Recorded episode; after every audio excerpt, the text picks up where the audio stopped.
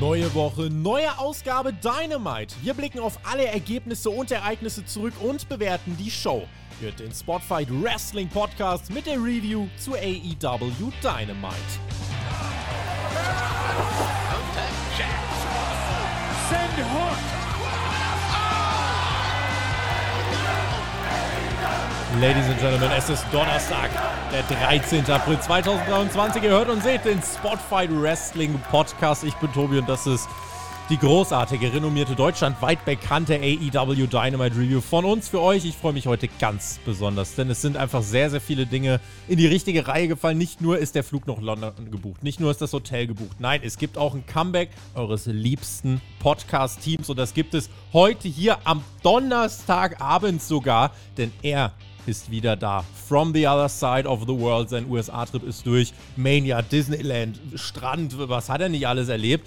Und jetzt ist er wieder hier. Deathmatch-Legende, TV-Producer, Podcaster und Profi Alexander Bedranowski. Wir sind wieder vereint als Team TJT. TJT, alright, Brother Friends und Sister Friends, da bin ich wieder. Ich habe gesagt, ich gehe in die USA und wenn ich es dort schaffe, dann komme ich niemals wieder. Und heute Abend bin ich wieder hier am Donnerstag, weil meine Arbeitswoche war sehr gnädig für mich zum Einstieg nach dem Urlaub. Und was habe ich alles erlebt, Tobi? Ich war sogar bei WrestleMania. Ja, das äh, für alle Videozuschauer und äh, generell auch ihr auf Spotify. Ihr könnt ja auch mittlerweile Kommentare schreiben. Vielen lieben Dank an alle, die das tun. Wir müssen noch mal gerade ganz kurz über das sprechen, was du da gerade anhast. Hast du noch nicht abgeschlossen? Cody WrestleMania? Was ist denn, also, du, hast du noch irgendwelche Gedanken, die du verarbeiten musst? Ich, also ich verstehe es zumindest. Also ich sitze hier in meinem Cody Rhodes T-Shirt und mit meinem WrestleMania Baseball Cap. Mir geht's gut. Der Cody, der hat ja nichts gerissen bei WWE, ja. Also das mit der Undisputed Championship, das hat ja nicht funktioniert. Deswegen wünsche ich mir jetzt, dass der zurückkommt zur AEW. Und Tobi, für diejenigen, die unseren Videopodcast sehen, ich habe sogar hinter mir die ganzen Actionfiguren aufgehangen Ja. von den AEW-Leuten, wo ich mir wünsche, dass sie zurückkommen. Der Cody und die Brandy, da wünsche ich mir, dass die zurückkommen. Oder keine Ahnung, vielleicht sogar Sting oder wen, wen haben wir da noch da hinten hängen? Thunder Rosa, wo ist die eigentlich? Hm, Wie, wie wär's, wenn Cody das Gummihuhn mitbringt? Denn dann können wir alle zusammen einstimmen, wenn es wieder heißt. Und alle! Wow! Ja, okay, gut. Ne? Nee, nicht ganz. Ähm, aber es freut mich Adrenaline in my soul. Something, Something, something, Cody Rhodes. Hör auf, das Genau zu singen, ist ein Loser. Der kriegt jetzt von Lesnar aufs Maul und dann, äh, naja. Ich will Comeback sehen heute jetzt. Comeback. Ka- Ja, hier, heute Comeback. Das geilste Comeback des Jahres haben wir ja schon mit dir. Äh, ein anderes Comeback, da wird gerade noch viel spekuliert. Liebe Grüße nach Chicago und äh, überhaupt. Wer übrigens sich da, äh, denkt, oh, jetzt TJ, Mensch, ich hätte so gern was von dem gehört. Man hatte ja schon die Möglichkeit, dich zu hören auf Patreon. Ja, alle, die uns dort abonniert haben, haben dich schon gehört über Rampage und Battle of the Belt. Hast du geredet mit dem Flo? Das war bereits am Wochenende. Und du hast gerade gesagt, bei deiner Arbeit heute ausnahmsweise hat sich das mal so zusammengefügt, dass wir heute den Donnerstag machen können, werden aber wie gewohnt mit dir die Podcasts dann immer wieder Freitag droppen zu Dynamite. Wer mehr übrigens auch von deiner Reise wissen will, schaut doch mal auf Instagram vorbei. At Alexander-Bedranowski. Bedranowski mit Y, also am Ende wie Sky in der Schreibweise. Das für alle Hörenden, für alle Sehenden auf YouTube. Guck mal, gibt's hier sogar, guck mal, in vollen Einblick. So sieht die Insta-Seite von TJ aus und da gibt's die nächsten Tage Stories, Bilder, Eindrücke von deinem tollen Trip. Ja, Mann, mein Instagram wird fleißig gefüttert, auch immer schön in die Stories reinschauen. Da baller ich alles Mögliche raus. Ihr wisst ja, wie das so ist. Man fährt in Urlaub und dann hat man während dem Urlaub gar nicht Zeit, den ganzen Kram zu posten, den man da erlebt. Und ich finde, das ist ja irgendwie auch Teil vom Urlaub, dann so im Nachgang noch so ein bisschen das nachzuerleben und zu verdauen. Und ja, ob ich WrestleMania schon verdaut habe, Tobi, ich weiß es nicht. War Mhm. gut im Stadion. Das kann ich dir vor, also kann ich mir vorstellen. Wir haben auch hier sehr viele Freunde mit dem Event gehabt. Bei WWE viel los, bei AEW ist ja jetzt aber auch viel los. Ich behaupte mal, kein Mensch in Deutschland hat in den letzten Tagen mehr E-Mails, DMs und Anfragen zu All-In bekommen. Behaupte ich jetzt einfach mal. Also teilweise wirklich 10, 20 Nachrichten am Tag, das ist kein Scheiß. Leute fragen alles Mögliche. Kann ein Spotfight für mich buchen? Gibt es ein Community-Treffen? Welchen Flug soll ich nehmen? Wie viel kostet ein Ticket? Wann geht die Show los? In welches Hotel soll ich gehen? Also, das können wir euch gar nicht alles beantworten. Wir gehen mal vielleicht ganz kurz nochmal das durch, was wir euch beantworten können. Wir werden vor Ort sein. Ja, und ich denke, es lässt sich sicherlich auch mal einrichten, dass wir uns in Nähe des Stadions am Tag der Show mal treffen können. Das äh, sollte, denke ich, drin sein. Wir können aber nicht euer Hotel buchen, eure Flüge buchen. Wir können auch leider nicht alle in ein Hotel. Ähm, das heißt, da muss schon jeder, muss jeder das Ganze ein bisschen selbst übernehmen. Schaut einfach, was eure Möglichkeiten sind. Ich habe gehört von manchen, die fliegen Freitag bis Montag. Ich kenne Leute, die fliegen Sam äh, Sonntagmorgen und fliegen dann Montagmorgen direkt zurück. Also schaut einfach, was äh, ja, euer Budget auch hergibt. Ich denke, wenn man den Trip äh, ja so anlegt, wie wir es jetzt gemacht haben, von Samstag äh, fliegen wir bis Montag, ist man schon wahrscheinlich, wenn man die Tickets noch mit rein und so bei 700 Euro. Ja, irgendwie so der Dreh wird es wohl werden. Und Genau, und beim Hotel achtet er halt drauf, dass es keine Ewigkeiten vom Wembley weg ist. Tickets werden zwischen 30 bis 500 Pfund liegen. Und ja, eine Frage, die du vielleicht noch beantworten kannst, die habe ich mir noch aufgeschrieben, TJ, wurde ich oft gefragt, lohnt sich das überhaupt so viel Geld für eine Stadionshow auszugeben? Sieht man denn da überhaupt was? Der Ring ist doch so klein. Well, also im SoFi Stadium, da siehst du was. Da gibt es nirgendwo im Stadion einen schlechten Platz, weil die diesen riesengroßen Screen haben, der so groß ist, dass sie das Stadion um den Screen drum herum bauen müssten. Das müsst ihr euch mal vorstellen. Und ja gut, in Wembley, da gibt es nicht so einen hochmodernen Screen. Da ist es dann vielleicht tatsächlich eher zu empfehlen zu gucken, dass man irgendwo im Mittelfeld sitzt. Aber es ist allgemein eine sehr, sehr gute Frage. Eine Wrestling-Veranstaltung, vor allem in einem Stadion live. Und ich würde immer dafür argumentieren, ja, nehmt das Geld in die Hand, auch wenn ihr es euch irgendwie zusammenklauben müsst von links und rechts. Das ist das Geld wert, weil, und da möchte ich jetzt nochmal kurz Bezug nehmen auf WrestleMania, und, und, ganz speziell auf WrestleMania als Stadionshow das ist ein Event, was first and foremost dafür konzeptioniert ist, ein Live-Event zu sein. Für die Leute in der Halle. Und dass das dann auch am TV zu sehen ist, für die Leute, die daheim geblieben ist oder die daheim geblieben sind, mhm das ist ein sekundärer Faktor. Das ist nicht der primäre Faktor, wenn es darum geht, wie ist die Show aufgebaut, wie ist die Show inszeniert, was hat die Shows für Ups, aber auch was hat sie für Downs. Und zum Beispiel so Segmente bei WrestleMania, so Lückenfüller-Segmente zum Durchatmen, wie so Sachen mit The Miz und Shane McMahon oder Snoop Dogg. Da guckt man vielleicht am TV und denkt sich, was war jetzt das für ein Quatsch? Aber im Stadion hat sowas eine Daseinsberechtigung. Mhm. Im Stadion muss sowas sein, damit das Publikum wieder durchatmen kann. Und ich kann es nicht überbetonen.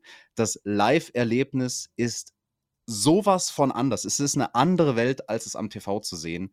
Und ähm, selbst bei einer Show, die am Ende des Tages dann vielleicht in den Review-Bewertungen nur irgendwo so bei sieben oder acht Sternen landet oder Punkten oder was auch immer, geht keiner unglücklich aus dem Stadion. Ja. Und ich kann es euch sagen, keiner ist unglücklich aus dem SoFi-Stadion gegangen. Mhm. Und ich glaube auch nicht, dass irgendjemand unglücklich aus dem Stadion gehen wird bei Wembley. Außer vielleicht die Leute, die jetzt erwarten, dass Wembley ausverkauft wird. Also das glaube ich nicht, dass AEW das gelingen wird. Mhm. Aber in meinen Augen wäre es auch schon ein riesengroßer Erfolg, wenn sie es schaffen, vielleicht 50.000 oder sogar 60.000 Leute ins Stadion zu kriegen.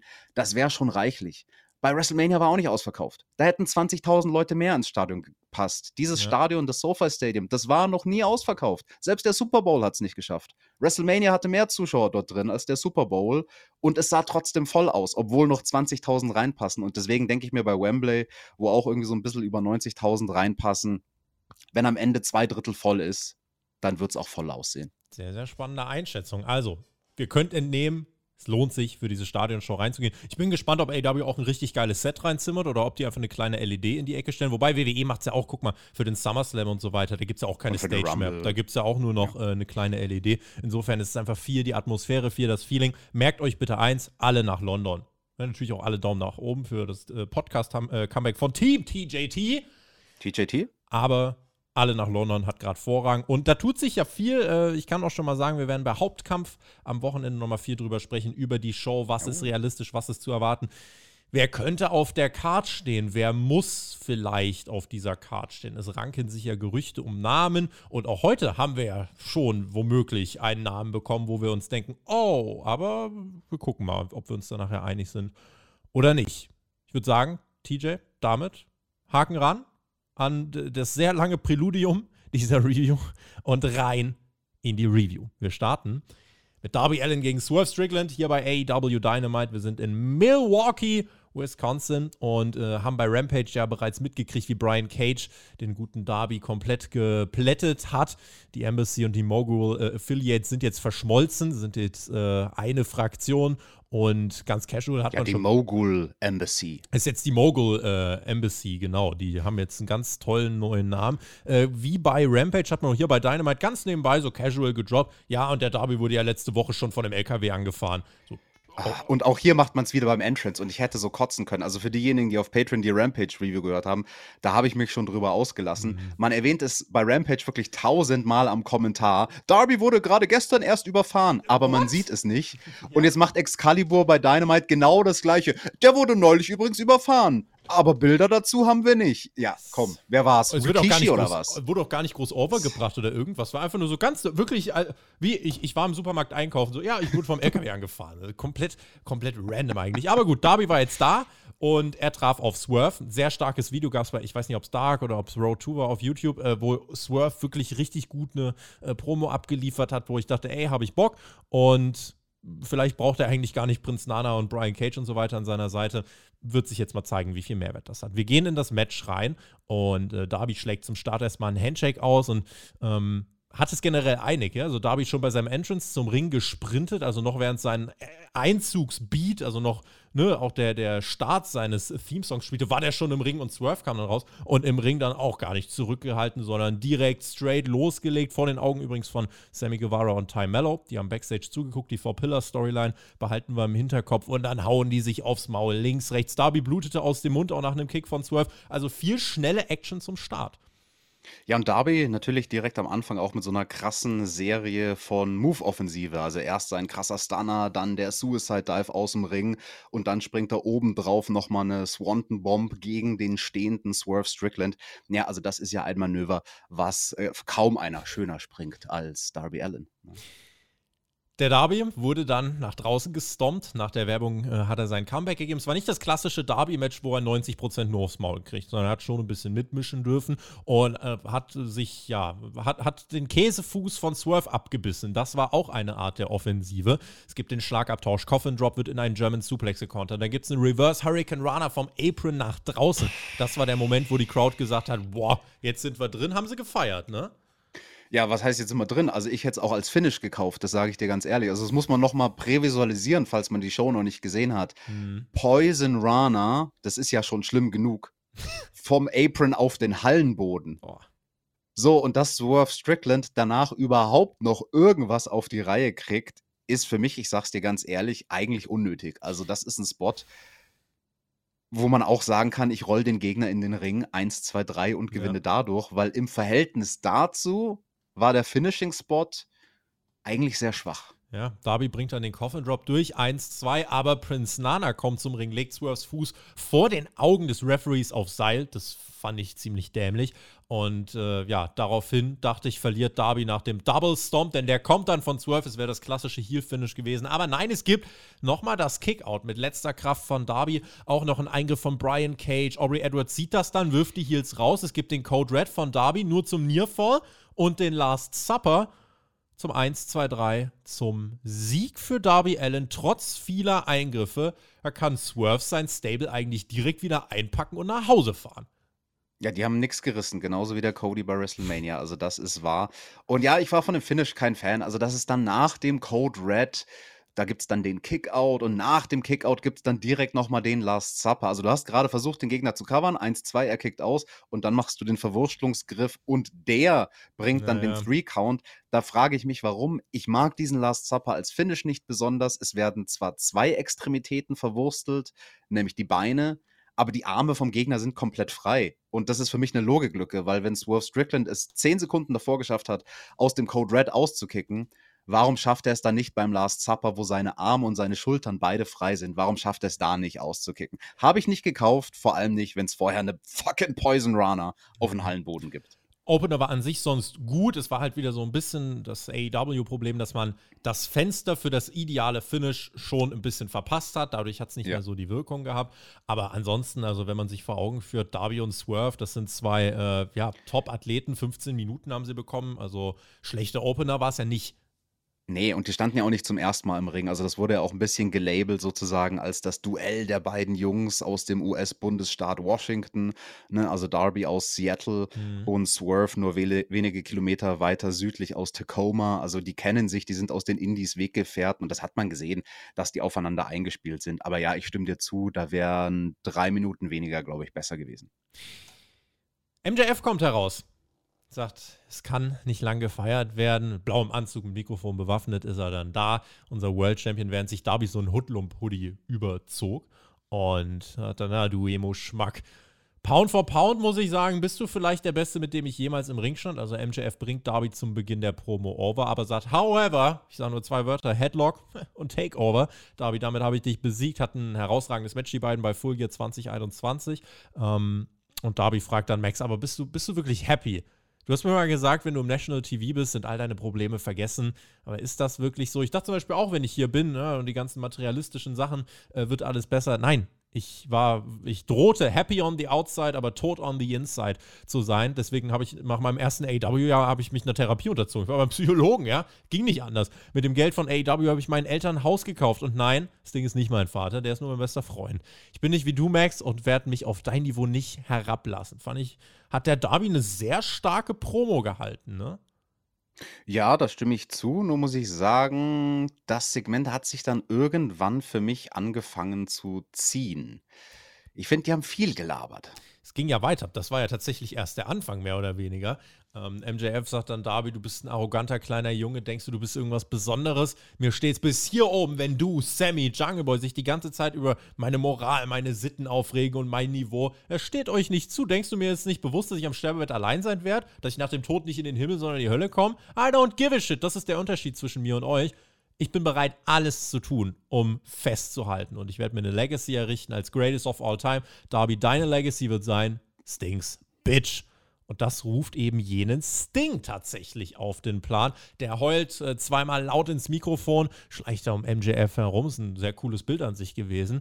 Und dann meint Sting, MJF greift mich eigentlich an, was du sagst. Jetzt könnte ich mal was tun, was dich angreift. Und dann holt er so, holt er so wie so, er ist ein Cheerleader, hat er gesagt. Er kommt jetzt als Cheerleader raus und er hat so Puschel dabei. So Pömpöms. Ja, die Pömpöms. Ja, ja. Und wirft MJF so mit vier, fünf Pömpöms ab und sagt, ah Mensch, äh, nervt dich das, wenn, du, wenn hier so eine große Welle gemacht wird, hä? Ich kann dir doch nicht die ganzen Pflegeaufgaben übernehmen, die Cody für dich gemacht hat. Oh, Oh, Cody Comeback to AW confirmed. habe ich Cody gesagt? Ei, ei, ei, ei, okay, Cody, ich habe Cody gesagt. Ja, Max, die Wahrheit schmerzt, oder? Mit Cody hattest du einen Supporter, eine Vaterfigur. Das bin ich für Darby. Der junge Surfer-Sting hatte Ric Flair. Danke, Rick. Love you, Nature Boy. Danach kam der Crow-Sting. Dann ein bisschen Wolfpack. Danke, Kevin. Danke, Scott Hall. Kurz Gänsehaut gehabt. Und ein bisschen Joker steckt auch in mir. Was nicht mehr in mir steckt, ist der Hunger für den World Title, denn Showtime is almost over. MJF, ja, gut so. Aber Showtime is just starting for Darby Allen. Also mark my words, Darby wird AEW Champion, denn für den ist Showtime. Darby macht dann den Deckel drauf, sagt, dieses plastische, diese ganze Fake-Welt, die wird mich nicht mehr lebend nehmen. Vorher aber, Max, bevor ich gehe, ja, vorher beende ich deinen Reign of Terror und werde World Champion. MJF reagiert mit einer Spuckattacke und verzieht sich und beendet ein tolles, Segment, was wahrscheinlich, wenn es fünf Minuten kürzer gewesen wäre, sehr toll geworden wäre. Denn, wie du schon gesagt hast, ne, es zog sich dann tatsächlich.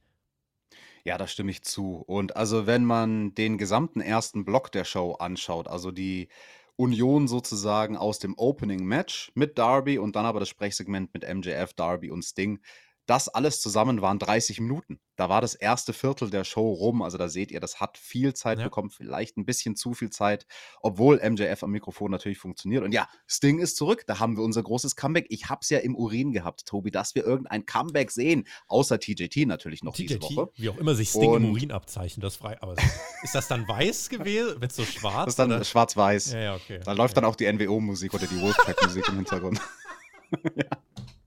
Da weißt du Bescheid. Liebe Grüße gehen raus an Max da an dieser Stelle. Und ich glaube noch kurz irgendwas, damit du dich fangen kannst. Ja, Ja, also ich fand das clever, dass man Sting so zurückbringt, um quasi zu sagen, hey, da kommt noch was mit Sting, stay tuned. Man verrät nicht genau was, aber man gibt schon grob eine Richtung vor. Also den World Title will er nicht gewinnen. Das finde ich ja auch interessant Mhm. dass er das sagt. Also, dass wir jetzt gar nicht irgendwie träumen sollen von dem Match MJF gegen Sting.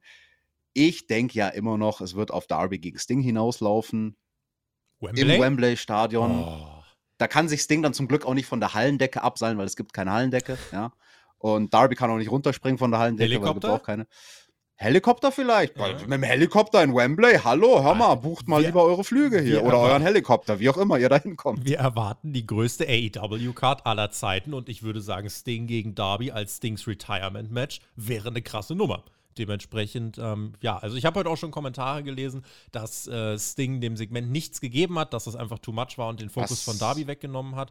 Ähm, ich fand es aber tatsächlich, also Sting und MJF zu sehen, das fand ich eigentlich war das prägendere Bild, weil das war Ja. eine Ikone gegen ein, gegen das Großmaul. Das, das hat einfach nochmal eine andere Wirkung gehabt. Wenn du siehst, der eine ist legitimate eine Legende und der andere tut so, ähm, fand ich aber eigentlich, das hat, also generell ein schöner Charakter-Schlagabtausch. Darby am Mic fand ich wirklich gut.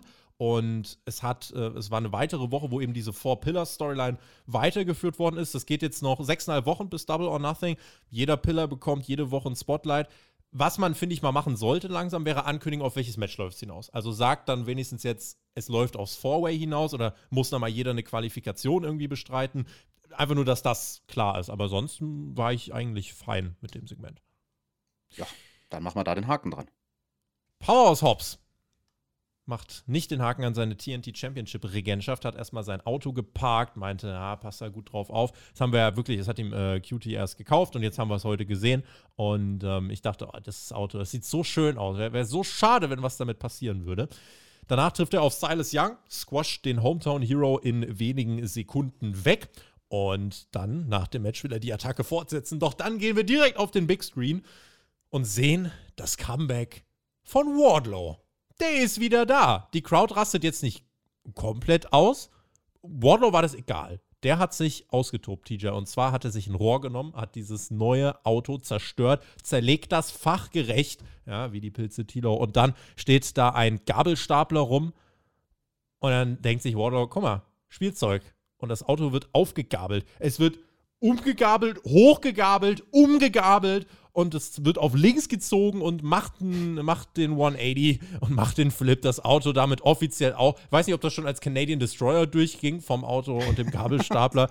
aber ja, das ist natürlich etwas, was den Wardlow äh, Spaß gemacht hat, während das Hobbs, der übrigens der die ganze Zeit auf der Stage stand und nichts getan hat, wo ich mir denke, renn doch Backstage. Das pa passiert doch scheinbar gerade. Ja, das ist eine gute Vorlage für eine Frage, die ich dir stellen möchte. Und das ist keine Fangfrage, es ist eine ganz ernst gemeinte Frage, Tobi.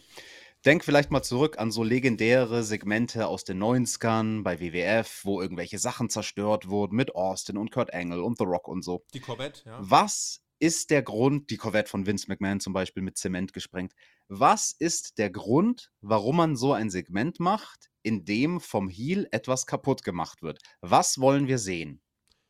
Wir wollen sehen, dass sich der Heel aufregt und die sich danach aufs Maul hauen und dem Heel das Wertvolles weggenommen wird. Richtig. Und was haben wir bei AW gesehen? Nicht wirklich, wie der Heel sich aufregt, sondern wir haben halt die ganze Zeit gesehen, wie das Auto demoliert wird. Der Grund für so ein Segment ist die Reaktion.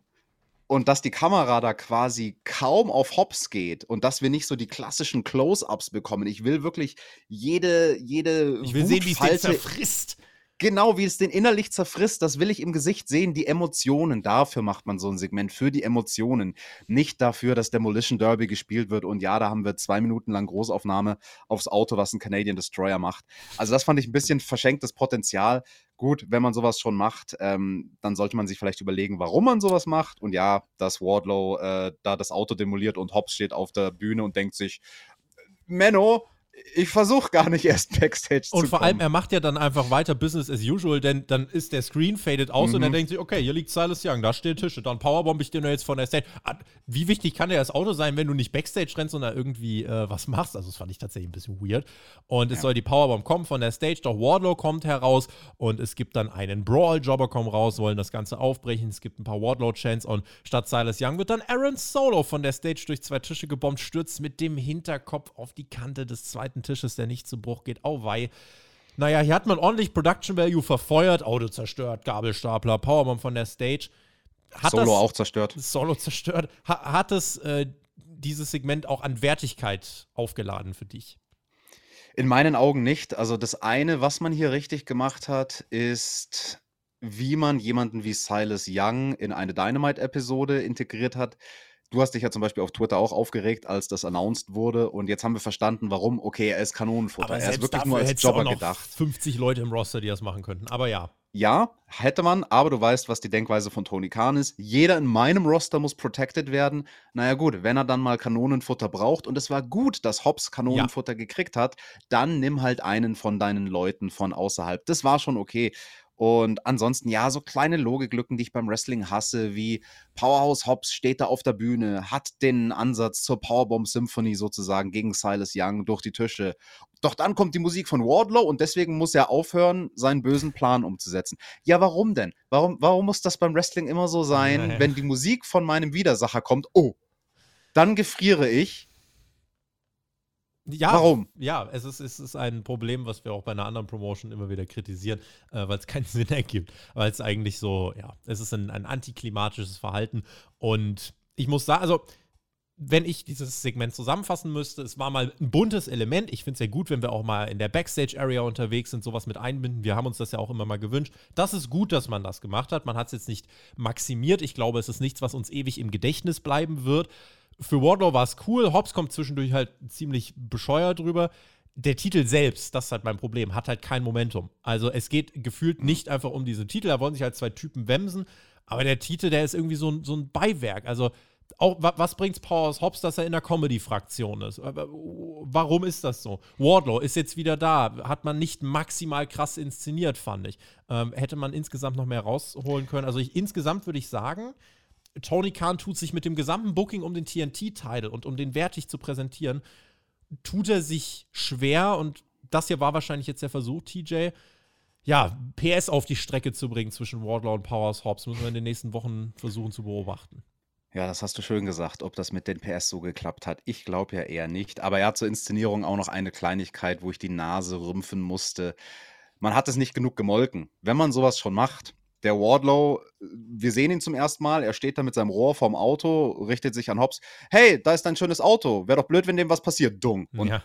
also, also er lässt das Publikum nicht mal anticipaten. Oh, oh, wird er, er wird doch nicht, er wird doch nicht. Und das ist ja auch die Reaktion, die wir beim Heel im Gesicht sehen wollen. So, nein, nein, wage es nicht, mein Auto anzulangen. Und ja, äh, PS sind auf der Strecke geblieben.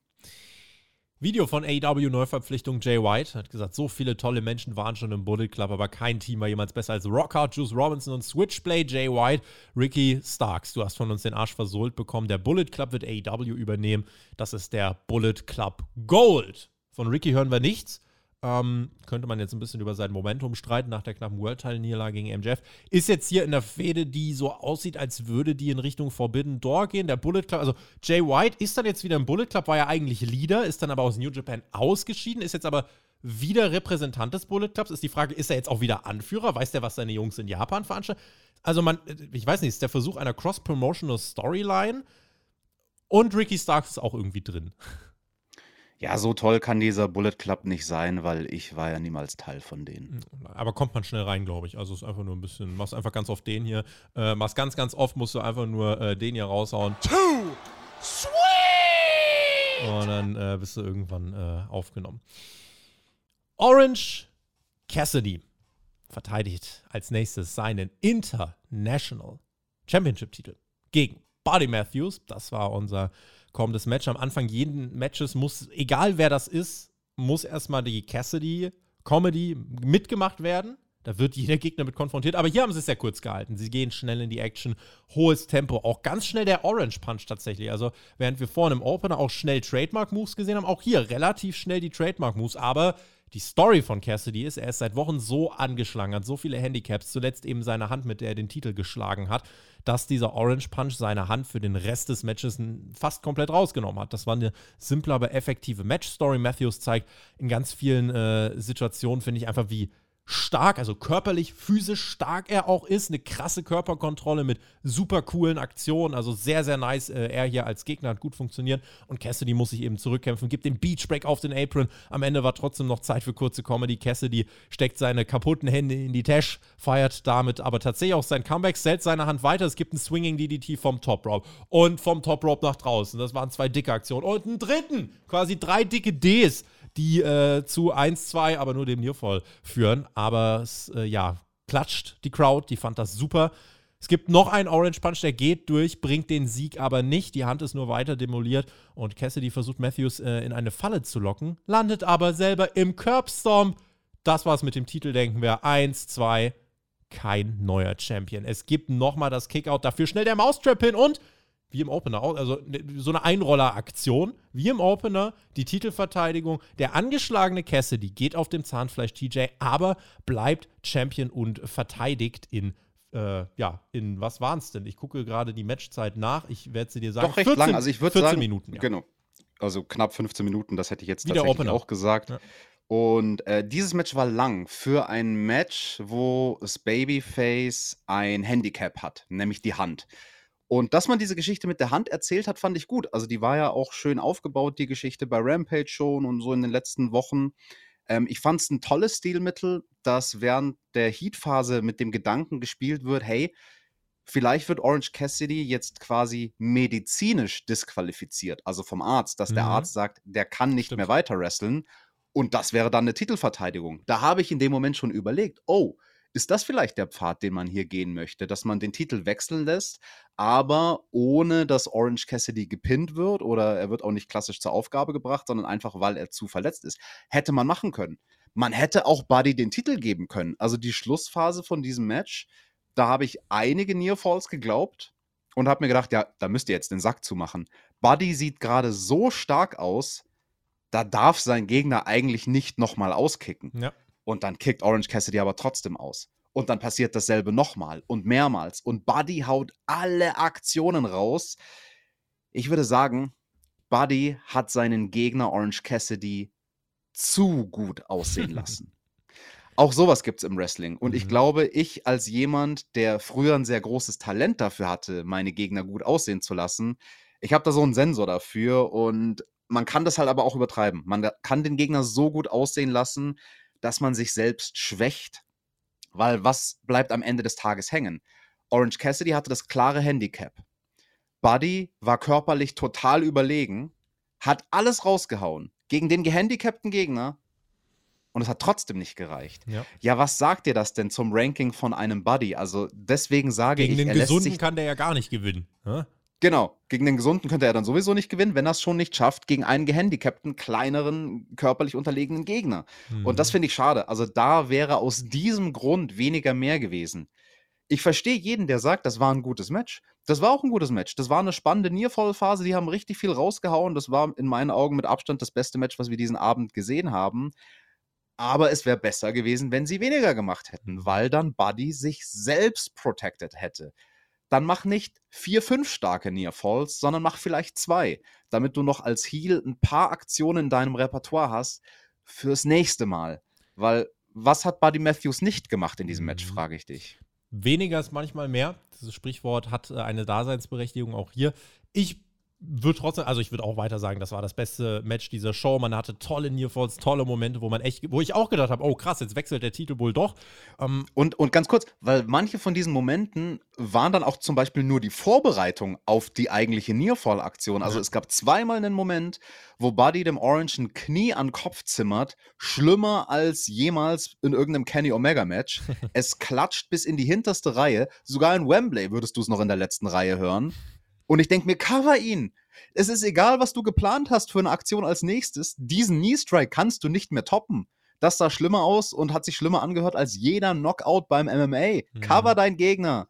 Und das finde ich schade, also dass, dass hier zu viel gemacht wurde. Hat mir wirklich das Herz geblutet. Ja. Ich verstehe aber, warum Matthews nicht derjenige ist, der den äh, Titel dann bekommt. Und wir kommen jetzt halt mit Cassidy langsam in den Bereich, er ist halt Orange Cassidy, also man möchte ihn als Champion ganz stark darstellen. Wir kommen in den Bereich, wo er den Titel jetzt langsam dann aber ja, vielleicht doch verlieren muss? Fragezeichen. Schreibt uns das in die Kommentare. Ich habe das Gefühl, wir nähern uns diesem Punkt. Und ich muss sagen, jetzt in den letzten Wochen, wo es wirklich die Story gibt, dass immer ein Handicap mehr dazu kommt, gewinnt der Title Reign an Bedeutung. Das, was der TNT-Title mhm. nicht hat, das hat gerade der International-Title. Ich würde sogar so weit gehen, würde sagen, der International-Title hat gerade für mich mehr Prestige, mehr Spannung als der TNT-Title. Das interessiert mich gerade mehr.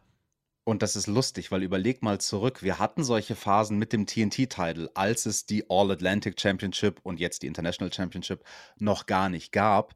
Und da haben wir genau so was kritisiert, weil da hat man das zwar auch gemacht, dass der Champion jede Woche den Titel aufs Spiel setzt, da hat es aber nicht funktioniert. Ja. Und jetzt bei Orange Cassidy macht man irgendwas anders, so dass es funktioniert und dass die Fans investiert sind. Ich bin auch investiert, also ich sehe das als ein Title Reign, der richtig gut funktioniert. Ja. ja, ist die Frage, wann und wer wird den Titel abnehmen? Schreibt es uns in die Kommentare. Vielleicht wird es ja der Luchasaurus. Der kommt nämlich und der ist dunkel. Ja, und das haben wir heute nochmal gesehen. Also wieder eine kleine Vignette im Kane-Style. Mal schauen, mit Christian an seiner Seite, wann die auftauchen und wem sie was kosten könnten. Und danach sind wir backstage bei Renee und dem Interview mit den Best Friends und Cassidy. Das ist der Run seines Lebens. Das macht äh, die beiden fast schon ein bisschen neidisch, also äh, Chucky und Trent. Und deswegen fordern sie Aussie Open. Die sagen, fliegt nach Milwaukee. Wir sehen uns am Freitag bei Rampage und wollen ein IWGP Tag Team Championship. Was für eine random Ansetzung, aber I'm here for it.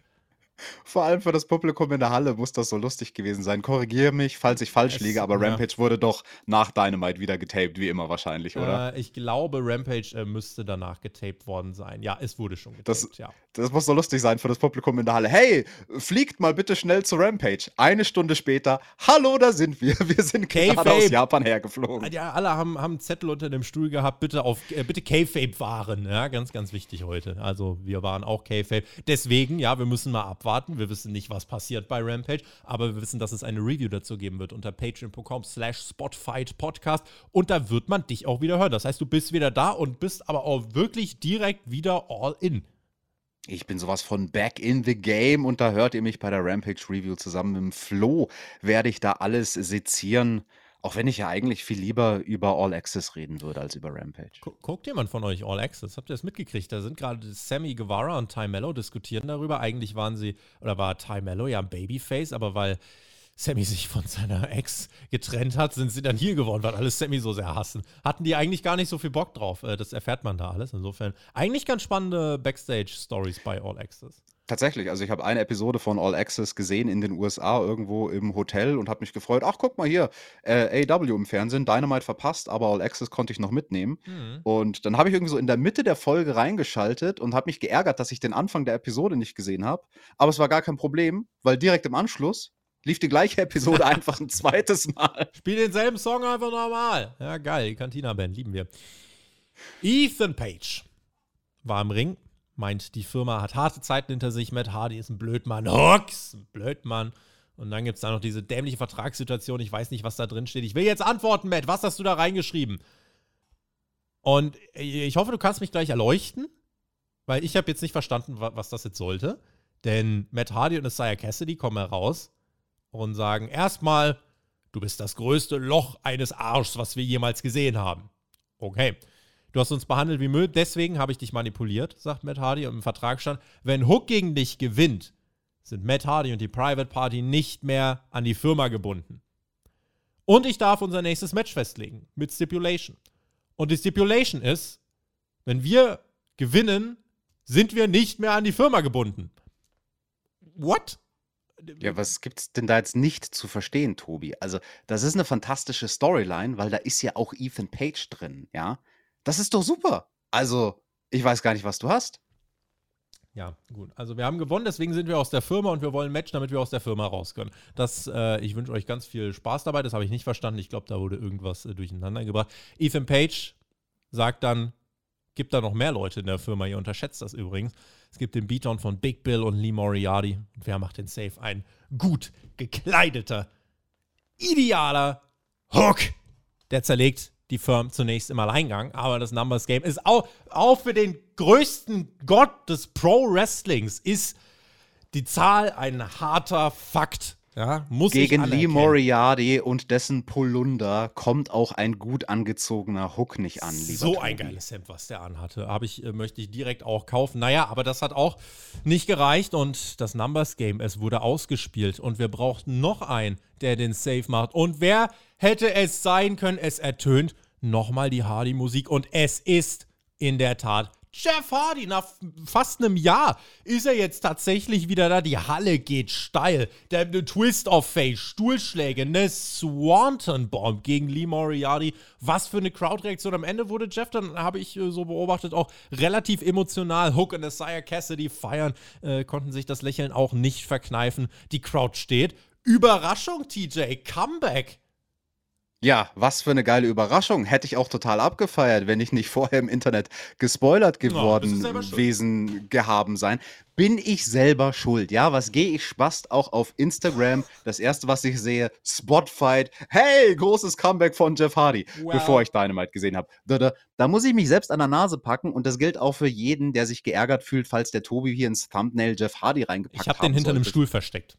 Aber ja, hinter dem bunten Stuhl hast ja. du ihn versteckt, dann weiß man nicht, wer es ist. Nein, aber ganz im Ernst, wenn ihr euch spoilern lasst, dann seid ihr selber schuld und das ist ärgerlich. Ich fühle es selbst. Ich hätte den Moment auch lieber ungespoilert gesehen. Das ärgert einen immer, aber am Ende des Tages ist man selber dran schuld, weil man muss halt dann einfach das Internet meiden, bis man die Show gesehen hat. Wie war es für dich? Warst du ungespoilert oder wusstest du es auch vorher schon? Ich war ungespoilert. Ich, das hat mich sehr überrascht. Ich wusste nicht, dass das jetzt ich, ansteht und ich war vor allem positiv mhm. überrascht von der Crowdreaktion, weil die fand ich echt richtig ja. gut und man wirft ja immer vor, boah, also und das verstehe ich auch, wenn Leute sagen, ey, ganz ehrlich, 2023 ist das 150. Jeff Hardy Comeback, aber ein Credo ist immer, die Crowd hat recht und die Crowd hat gefeiert und dementsprechend, ja.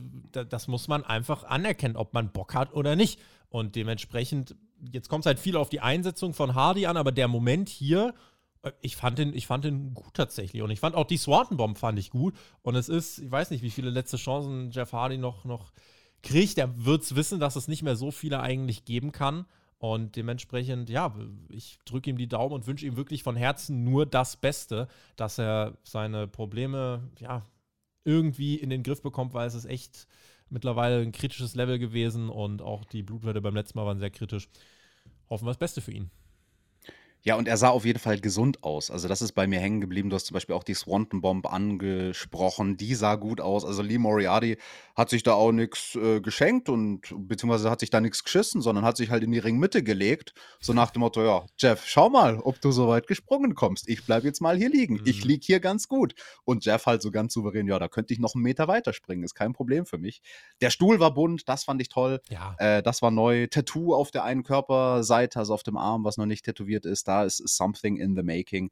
Nee, hat mich sehr gefreut. Also, ähm, ich bin aber traurig tatsächlich, dass ich gespoilert wurde. Das hat mich geärgert. Das glaube ich dir. Äh, ich spoiler die Leute mal, die 2K23 spielen, also WWE 2K23. Dort kann man äh, dich übrigens runterladen mit Waffle House Jeff Hardy Armbändern, ne?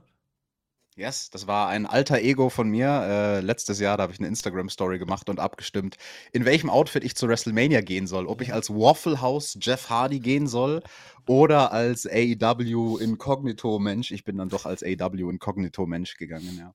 Ja, Ed Alexander unterstrich Pedranowski, das nochmal der Verweis an dieser Stelle. Dort seht ihr den Waffle House Jeff Hardy und ihr könnt ihn jetzt auch auf eurer Konsole oder auf dem PC spielen. Äh, der Lecter liebe Grüße an dich, der hat den äh, äh TJ erstellt und hochgeladen. Und ich glaube, mit dem Hashtag Spotfight findet ihr eine ganze, ganze Menge. Der Lecter hat da richtig viel Arbeit reingesteckt. Also alleine das Tattoo, was der da gemacht hat an meinem Arm, wie viele Stunden der daran saß. Ähm, Respekt. Also das ist ein guter Created Wrestler. Rückblick auf die Attacke des Blackpool Combat Clubs. Wir sahen die tiefe Schnittwunde bei Don Kelly. Bis auf den Kopf ging die fast Oh, zurück. da hat den ja einer Junge. aufgemacht. Ey, da hätte ich ja gerne meine Hände genommen oh, und dann mal so reingelangt ah, und Junge. geguckt, wie nein, schaut denn das aus und wie nicht. tief, wie tief ist denn das, bis ich da auf den Schädel quasi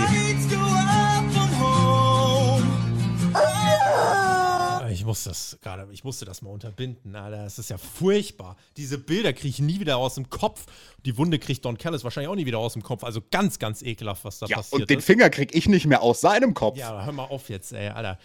Die haben das nochmal gezeigt hier und wir sahen dann Brian Danielsons Comeback, Hangmans nutzlos Auftritt, als er vermöbelt wurde und heute hat uns dann Kenny Omega eine Nachricht geschickt. Seriös, von zu Hause saß er auf der Couch Und äh, hört sich fast erstmal an wie eine Rücktrittsrede. Vielen lieben Dank, AEW, vielen lieben Dank, Fans, für euren Support. Ich rede fast jeden Tag mit den Bugs und wir sagen, äh, Blackpool Comic Club, wenn ihr ein Problem mit uns habt, es ist Wrestling, wir klären das im Ring. Ja? Egal wie groß der Stress neben dem Ring ist, wir klären das im Ring. Ihr habt euren Impact hinterlassen, schön und gut, aber Don Callis den Kopf aufzumachen und ihm eine Gehirnerschütterung zu verpassen, das geht nicht. Er ist nicht der beliebteste, verstehe ich, aber trotzdem ist er am Ende des Tages für mich Familie. Und damit habt ihr eine Grenze überschritten. Ihr wollt Blut sehen, Blood for Blood? Ich verspreche euch, was als nächstes kommt, wird viel schlimmer als das. Eine coole Promo, anderes Setting, hat mir gut gefallen. Äh, ja, was ist denn schlimmer als Blood for Blood, TJ? Du bist da ja Experte. Das habe ich mich auch gefragt. Also, was will er ihm Schlimmeres antun als einen herben Blutverlust? Will er ihm die Knochen brechen? Man weiß es nicht. Aber mir hat die Promo sehr gut gefallen von Kenny Omega.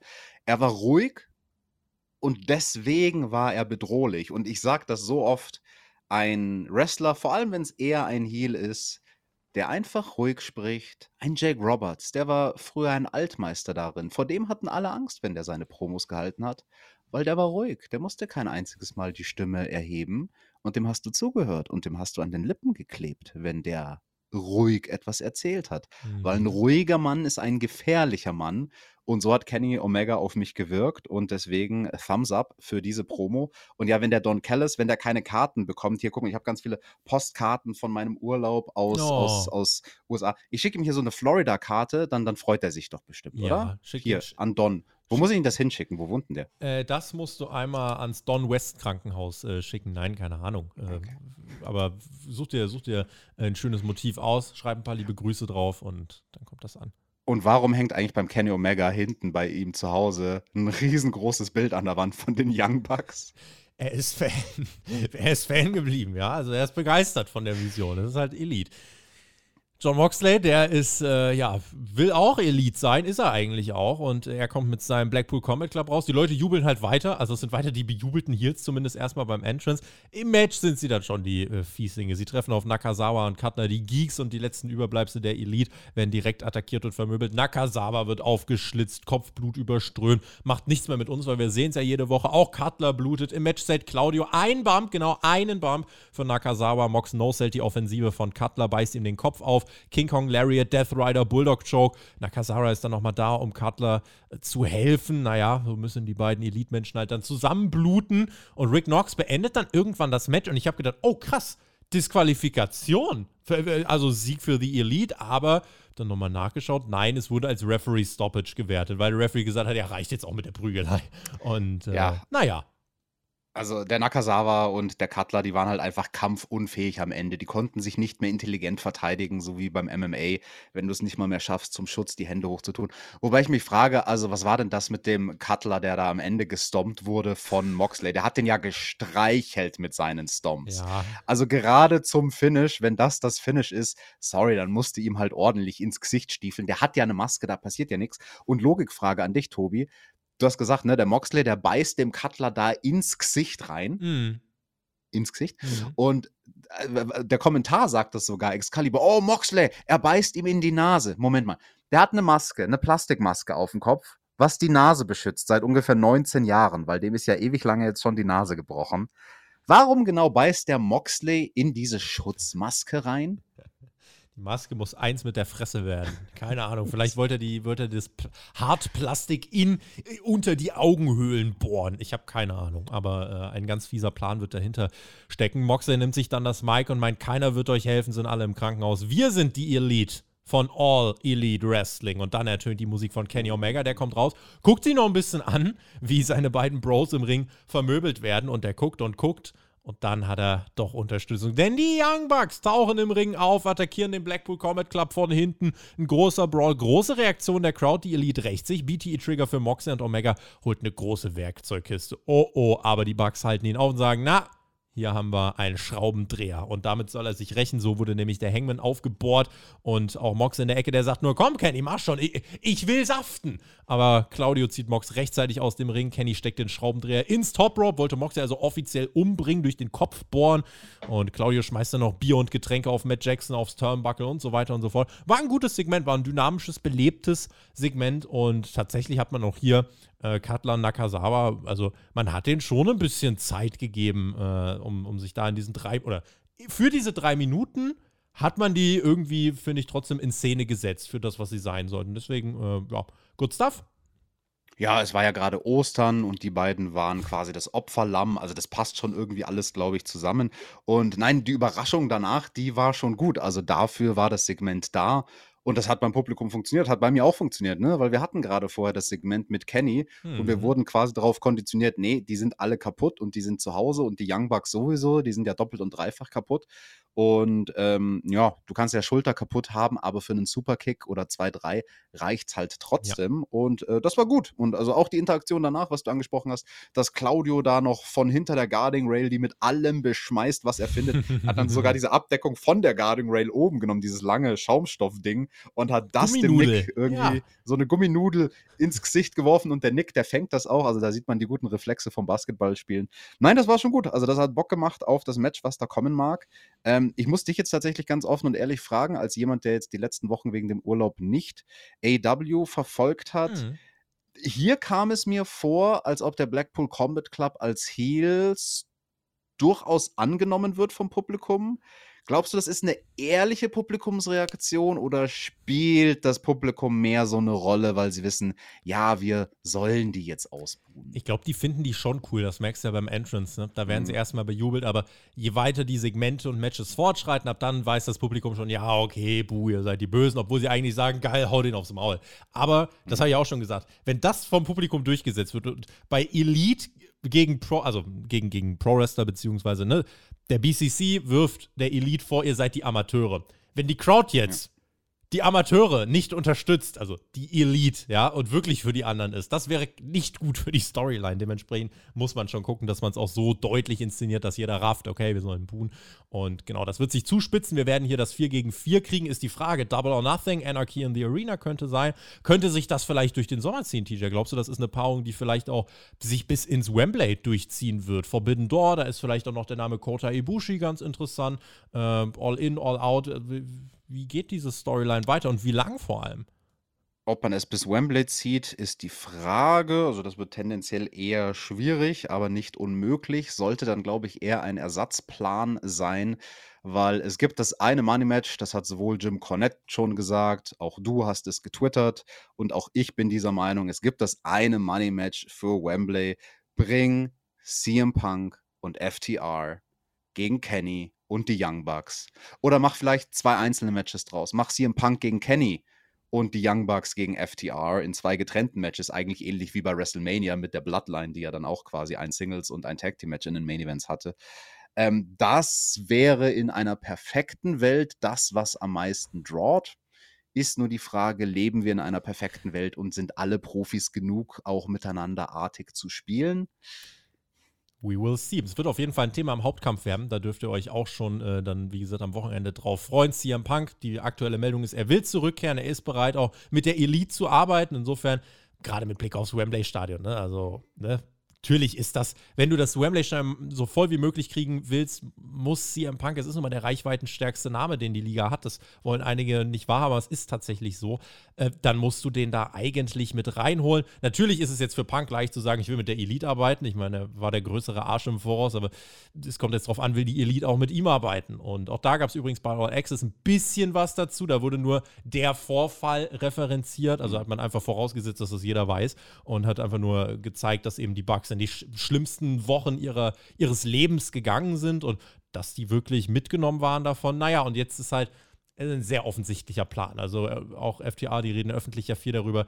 Der Plan ist natürlich, wir wollen so einen öffentlichen Druck aufbauen, dass dem Ganzen zugestimmt wird. Und wir wollen ja als Profis Business machen, obwohl es natürlich nicht professionell ist, das alles direkt jetzt öffentlich immer zu fordern und so weiter. Hauptkampf, ich empfehle es euch, da werden wir viel drüber reden. All in, was ist da auch für die Karten möglich? Was für Matches äh, erwarten uns da? Wie viel Zugkraft steckt wirklich hinter so einer Ansetzung? Punk und FTR gegen The Elite, wird das ein Stadion ausverkaufen? Also, das, äh, ja, würde ich sagen, TJ ist Hörpflicht angesagt. Ja, und ich habe ja meinen Flug schon gebucht. Also der Tony Khan, der braucht mich ja auch nur anschreiben, wenn er noch irgendwie ein Match braucht. Also, Ja, hallo. Mach doch mal, Tony, hörst dir zu. Swerve, war Backstage, regt sich auf, meint, die Mogul Embassy ist noch nicht vollständig und äh, ist noch nicht fertig und es gibt noch einige Kandidaten und die Rache von Strickland, die wird zu spüren sein. Ja, wünschen wir ihm viel Erfolg dabei. Die Outcasts treffen dann auf Rio und die von AEW fest verpflichtete Sky Blue. Das war jetzt wieder der Despot letzte Woche äh, oder kürzlich war es Women's Match ja in Stunde 1, da hat es gut funktioniert. Heute war es wieder so vor Main Event reingedrückt, auch wieder so eine Ansetzung, wo ich mir denke, ah, oh, äh, generell, jetzt, wenn wir gleich den ganzen Blog abhaken, du hast jetzt ein paar Wochen nicht geguckt. Ich kann mir nicht vorstellen, dass sich für dich diese Storyline anders anfühlt als vor einem Monat. Es ist literally exact the same thing. Ja, ich habe wirklich das Gefühl, da nichts verpasst zu haben bei der Storyline mit den Mädels. Sie machen immer noch mit der Sprühdose ein Loser-L auf ihre Gegnerinnen drauf. Mhm. Und das war auch hier nicht anders. Also da braucht man nicht lange über das Match reden. Ne? Rio und Sky Blue, die haben halt ein paar gute Aktionen gezeigt, aber wurden halt dann am Ende des Tages besiegt von Ruby und Tony. Also das war jetzt überraschend wie ein Schaltjahr. Mhm. Und äh, viel spannender war ja dann eigentlich, finde ich, das, was nach dem Match passiert ist. Richtig. Also es war der äh, Storm Zero, der durchging und Sky Blue wurde dann gepinnt. Und ja, danach äh, kam halt noch der, der Save tatsächlich, also die Triple Powerbomb erstmal in Shield-Manier ja von den Outcasts. Ähm, aber ja, dann war tatsächlich noch die Frage, wer kommt diesmal rausgerannt? Es kommt erst Jamie Hater, die wird verprügelt. Und dann ist Frau Doktor da, Britt Baker. Da war die Crowd tatsächlich nochmal drin. Ja, äh, ich warte die ganze Zeit auf Britt und äh, Jamie, bis da was passiert ja, weiß nicht, hier hat man gefühlt nicht mehr so viel zu, zu präsentieren oder es ist auserzählt eigentlich. Also jede, da machen unterschiedliche Frauen halt jede Woche den Save, aber die Story selber, äh, da passiert ja nicht so viel. Ne? Das ist wahr. Also was ich mir bei diesem Segment und bei dem Save gedacht habe, ist, wie geil, Tobi, wird dieser Moment sein, wenn die Lokalmatadorin oh. Jamie Hater oh. Oh. in Wembley ins Stadion kommt. Und halt mal alle Leute steil gehen. Das wird gut. Allein dafür lohnt sich, äh, wie hoch der Ticketpreis auch immer sein mag, allein dafür äh, lohnt sich diese Karte und insofern, äh, ja, wir werden da natürlich keine Sekunde zögern. Teurer als die WrestleMania-Tickets dieses Jahr kann es nicht sein, glaub nee, wird, mir. wird es auch nicht, keine Sorge. Da bin ich mir sehr sicher. Wir haben noch äh, ja, ein Match offen, ja, und da haben wir eigentlich einen, der das immer äh, für uns ganz nett announced. Wir gucken mal. Hör, äh, Marc? Well, ah. it looked like there's been enough talk. It's time for the main event. So sieht das nämlich aus, denn Keith Lee fordert äh, The Ocho, Chris Jericho und wir wurden nochmal dran erinnert übrigens, wie geil der Theme-Song von Keith Lee ist und wie das überhaupt entstanden ist. Es war ja die Aktion, ja, mehr oder weniger auch äh, gegen Adam Cole von Keith Lee, die damals viral gegangen ist, wie er ihn damals bei NXT in die Crowd getackelt hat. Und äh, die haben durchaus eine Vergangenheit, die beiden, eben bei NXT. Und jetzt hier sind sie bei AEW auch so ein bisschen. Äh, letzte Woche mit dem Interviewsegment hat man es ja angedeutet. Äh, sie respektieren sich einfach, ja. Und Chris Jericho, vor dem hat der Keith Lee keinen Respekt und deswegen bekommen wir eben dieses Match. Das war Kraft gegen Ocho. Äh, Kraft gegen Veteran, Kraft gegen Smarten Heel, so wie ihr wollt. Es dominiert aber erstmal vor allem wirklich die Kraft. Kraft. Und es war ein Matchup, wo ich intrigued war, weil ich mir nicht vorstellen konnte, wie sie das worken sollen. Ähm, Jericho zählte erst relativ viel, Lee dominierte die ersten, ja, würde sagen, die ersten 50% des Matches, bis eine Ablenkung von Danny Garcia, Jericho ins Match zurückblinkt, äh, Picture in Picture. Aktionen im Match waren wirklich sehr basic. Also in keinem anderen Match waren die Aktionen gefühlt so basic wie hier. Der Lions war irgendwie noch mit das Wildeste tatsächlich. Und ja, Jericho, der war dann auf dem Weg zum Sieg, wird aber weggebulldozert, weggetackelt und Keith Lees schiere Wucht, die Körpermasse, er zieht ihn da, reißt ihn da aus der Luft und Keith Lee zeigt seinen Moonsault. Jericho wollte das mit dem Knie kontern, aber tat sich dabei selbst weh, weil das halt immer noch ein massiger Mann ist. Das fand ich, war ein ganz cooler Spot. Und ab dann war die Crowd auch tatsächlich äh, ja, ordentlich drin ab dem Moonsault.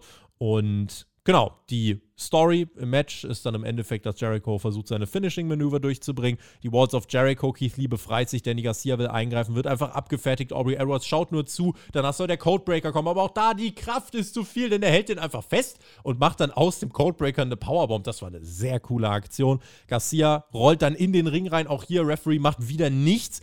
Und dann kommt der Eingriff von Swerve Strickland. Der greift von außerhalb ganz schnell nur links, rechts rein, raus und äh, hat Keith Lee damit irgendwas in den Kopf gedotzt, ins Gesicht. Und damit gibt es die Niederlage. Chris Jericho staubt ab und lang gefeiert werden konnte nicht. Adam Cole kommt heraus, erkundigt sich bei Keith Lee, Fistbump und es gibt den Callback. Wir haben vor Wochen gesehen, Jericho, wie er über die Schulter zurückguckt. Und hier ist es eben Adam Cole, der zurückguckt und den Moment kaputt macht von Jericho und Garcia, hat den das Spotlight weggenommen. Ja, ich fand es ganz interessant, Tobi, dass du gesagt hast, du konntest dir vorher gar nicht so wirklich vorstellen, wie dieses Match wohl geworkt wird Mhm. zwischen Keith Lee und Jericho. Und ich muss sagen, mich hat das überhaupt nicht überrascht. Also der Kampf lief exakt so ab, wie ich mir Chris Jericho gegen Keith Lee vorgestellt habe. Das ist jetzt weder ein sehr positives noch ein negatives Statement. Das ist einfach genau das, was es ist. Es war halt Jericho gegen Keith Lee schlecht war es nicht, aber ich stelle mir eher die Frage, wofür war das gut? Was genau wollte man da jetzt aufbauen? Genau. Also die Match-Ansetzung war schon so ein bisschen an den Haaren herbeigezogen, so mit Backstage-Segment und äh, du respektierst mich nicht, okay, wir wresteln. Wow. Ähm, aber wir haben da zum einen halt die Story mit Strickland und Lee, die jetzt doch nicht auserzählt ist. Aber auf Lee war das Spotlight auch nicht so wirklich, obwohl er eingreift, sondern dann eigentlich mehr auf Adam Cole. Jericho Also Cole ist ja eigentlich auch die Story, ne? Ja, ne, also eigentlich hat man mit diesem Match irgendwie ganz komisch versucht, denjenigen overzubringen, der gar nicht in dem Match steht, nämlich Adam Cole. Das war eigentlich das, was am meisten over war, dass nach dem Match Adam Cole rauskommt. Und da ist ja auch nicht viel passiert, ne? Also er hilft halt nur Keith Lee auf die Beine und die gehen die Rampe rauf. The End. Fand ich jetzt nicht so krass.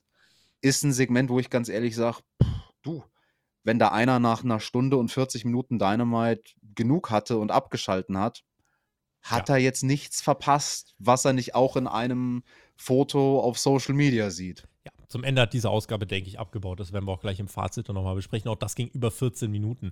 Das hätte es nicht gebraucht. Das wäre ein gutes 8-Minuten-Match gewesen und dann machen ausführlicheres Aftermath. Und dann kannst du nochmal vielleicht Jericho und Adam Cole mit einer Promo zeigen.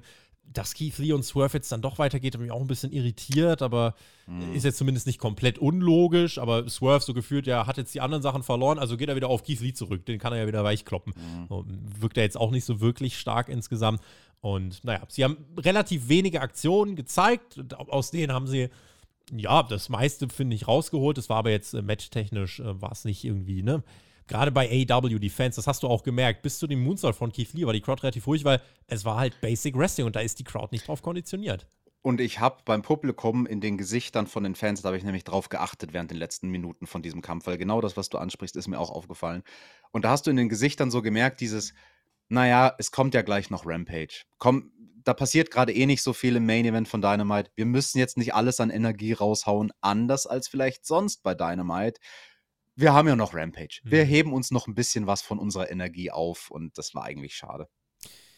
Damit geht die Show letzten Endes off the air. Adam Cole ist jetzt nochmal der, der Fokus kurz gewesen. Das war an sich schön produziert, auch nochmal mit dem, äh, wie man dann eben, ne, wie er über die Schulter guckt, wie man das aufgebaut hat. Aber natürlich brauchen wir hier jetzt Substanz. Also wir brauchen jetzt hier von Adam Cole und Chris Jericho, es braucht ein, ein aussagekräftiges Promo-Duell, so wie es zum Beispiel bei Darby und MJF war. Warum soll mich diese Ansetzung jetzt besonders interessieren? Außer, dass Adam Cole jetzt wieder da ist. Also das muss heiß bleiben, sonst verspielst du sein Comeback-Momentum. Und das wäre ja auch schade. So, jetzt habe ich gerade schon gesagt, TJ, Richtung Ende ist die Show ein bisschen schwächer geworden. Passt das in dein Fazit? Deckt sich das? Ja, definitiv. Also wir hatten den Main Event, ne, der war jetzt vom Handwerk her nichts Besonderes und es war eher langsam geworkt. Davor hatten wir das Damen Tag Team Match. Das war halt auch auf diesem Death Spot ganz klassisch vor dem Main Event und ja, also im Prinzip ab dem Moment, wo das Segment mit dem Blackpool Combat Club gegen The Elite zu Ende war, das war eigentlich das Highlight der Show. Und danach kam halt noch eine gute halbe Stunde Mhm. weiteres Zeug, was nicht mehr so interessant war. Nein, also die ersten eineinhalb Stunden, die waren schon deutlich sehenswerter und ähm, natürlich die beiden großen Comebacks. Ne? Also das ist, glaube ich, das, was hängen bleibt diese Woche. Boah, krass, Ding ist wieder da und noch krasser, Jeff Hardy ist es nach Und einem ganzen Jahr. da. Ja. Und TJ ist sogar auch da, aber Schwammi. Und ja, deine Gedanken zu dieser Episode, Tobi. Ich gehe damit. Also ich fand den Mittelteil besonders stark, muss ich sagen. Also wir hatten dort ein richtig gutes International Championship Match. Wir hatten das Comeback von Jeff Hardy und wir hatten Blackpool Combat Club Elite. Und wir hatten ein gutes Opening. Da hatten wir vor allem das äh, Promo-Duell MJF Darby Sting. Das fand ich gut. Und auch der Opener war nicht schlecht. Also ich würde sagen, wirklich die ersten so 75 Prozent der Show, die waren echt, die waren echt ordentlich. Die haben mir wirklich Spaß gemacht.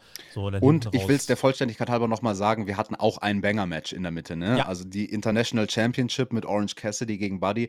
Das war ein sehr gutes Match. Vielleicht war es zu gut. Das habe ich in der Review schon erklärt. ich würde sagen, im Endeffekt steht hier eine ordentliche, grundsolide Weekly, die das gemacht hat, was eine Weekly machen soll. Sie hat Bevorstehendes zum Großteil weitergeführt. Es gab eine Überraschung mit Jeff Hardy.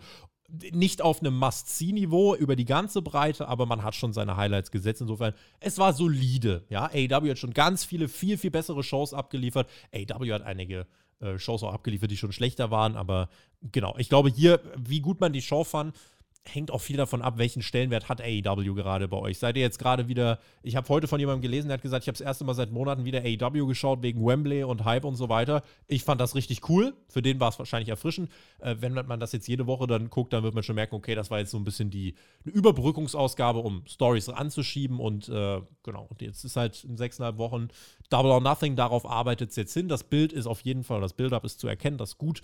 Und die richtig, äh, richtig heißen Angles äh, kommen dann in den nächsten Wochen vielleicht auch nochmal ein bisschen besser dosiert. Vor allem auf dem Main Event Spot ähm, braucht man in den nächsten Wochen, denke ich, nochmal ein bisschen zugkräftigere Matches. Definitiv. Und ja, du hast es angesprochen, das mit den Four Pillars, da muss jetzt langsam eine Richtungsweisung passieren. Ja. Also, dass wir verstehen, auf was genau läuft das denn jetzt hinaus, auf was für ein Match. Nächste Woche zwei Matches haben wir schon angekündigt bekommen. Äh, Frau DMD und Jamie Hater werden antreten gegen Ruby Sour und Tony Storm. Und wir haben ein TNT Championship Match. Hobbs gegen Wardlow. Bringt man einfach direkt nächste Woche. Ist halt TNT Championship. Ne? Da ist nicht krass Story, sondern hier ist ein Auto. Das Auto wird zerstört. Nächste Woche das Match.